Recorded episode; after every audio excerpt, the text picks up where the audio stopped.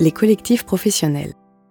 Conférence organisée par le pôle défi de l'Académie de Lyon dans le cadre de la journée Rentrée de l'innovation le 4 octobre 2019. Intervenants Luc Ria et Clémence Jacques. Bonjour à, toutes et à tous. On va se présenter en quelques mots avant de démarrer cette conférence en espérant que cette conférence ne vous décentre pas trop et puisse vous permettre en tout cas de réfléchir à vos propres collectif euh, et réseau au travail. Clémence Jacques, tu veux dire deux mots sur ce que tu fais? Oui, bonjour. Du coup, je, je suis chargée d'études à l'IFE et je travaille sur cette question des collectifs et en particulier des collectifs euh, intermétiers. Alors, Luc Ria, donc professeur des universités, administrateur provisoire de l'IFE, l'Institut français de l'éducation, et particulièrement attaché aux questions de développement professionnel, d'accompagnement des enseignants, et depuis peu, notamment avec Clémence, on travaille sur euh, des expérimentations concernant ces, collectifs apprenants et ce développement professionnel finalement de ces collectifs. Alors, on va essayer d'être euh, assez concret, de ne pas rentrer trop longuement dans des théories, mais on pourra aussi vous renvoyer à un certain nombre de lectures, d'ouvrages en cours, et on en citera un certain nombre à la fin. Je vous demanderai également d'être euh, très attentif, comme on ferait avec des élèves, puisque à la fin, il y aura une évaluation. En tout cas, plus précisément, on essaiera de vous inviter à aller sur Booklap avec un smartphone ou en tout cas un, ordinateur pour euh, positionner, à la suite de la description qu'aura pu faire Clémence, euh, votre réseau, votre collectif par rapport à une grille de développement avec un certain nombre d'étapes. Voilà. Dans un premier temps, je, je voudrais euh, revenir sur des exemples de collectifs avec lesquels on travaille. Et le travail de, depuis plusieurs années euh, assez emblématique se déroule dans des établissements parisiens. Alors, euh, pourquoi les établissements parisiens? Ça correspond à l'entrée dans le métier d'un certain nombre d'enseignants du secondaire notamment. Et il nous semble aussi important de, travailler au plus proche d'eux pour comprendre à la fois ce qu'ils vivent et éprouvent et la façon dont on peut préparer en formation initiale les futurs enseignants par rapport à leur futur métier.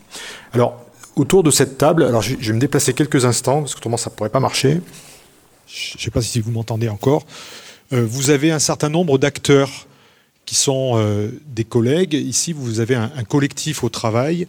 Euh, c'est pas une situation totalement régulière. C'est des fois ces collectifs se déploient différemment, avec des, des fréquences très différentes en fonction des, du début de l'année à la fin de l'année. Il y a des cycles de vie des collectifs. Vous avez ici une formatrice académique qui est une formatrice éducation prioritaire, qui est à la fois dans l'établissement et à la fois en dehors de l'établissement. Donc vous voyez dans une position de, go-between, ou en tout cas de frontière. Vous avez ici au milieu une jeune enseignante qui a un mois et demi d'expérience, professeur d'anglais néo-titulaire. Vous avez un professeur plus chevronné.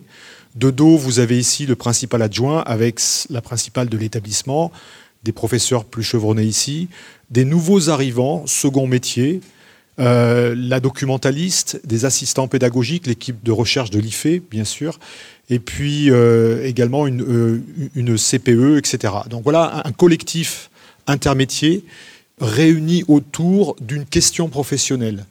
Là, vous imaginez qu'il peut y avoir directement des réactions par rapport à ce type de collectif. Quelles sont les règles de fonctionnement? Dans quelle mesure je peux me confier à, des collègues qui n'ont pas l'habitude d'être dans ma classe ou qui pourraient avoir une position hiérarchique vis-à-vis -vis de mon activité.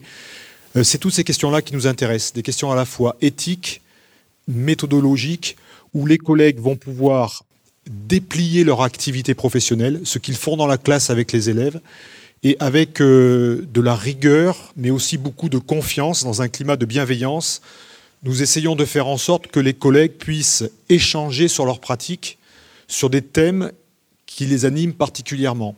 Alors, on est en établissement prioritaire, en début d'année.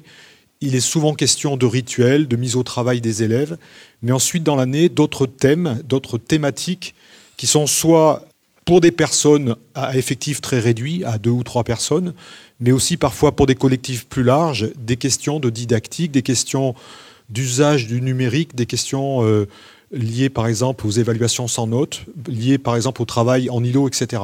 Donc c'est une thématique professionnelle qui va être euh, développée, irriguée, mais qu'on ne se contentera pas de décrire de manière formelle, mais au contraire de travailler à partir de traces photos, vidéos, audio pour être au plus proche des classes.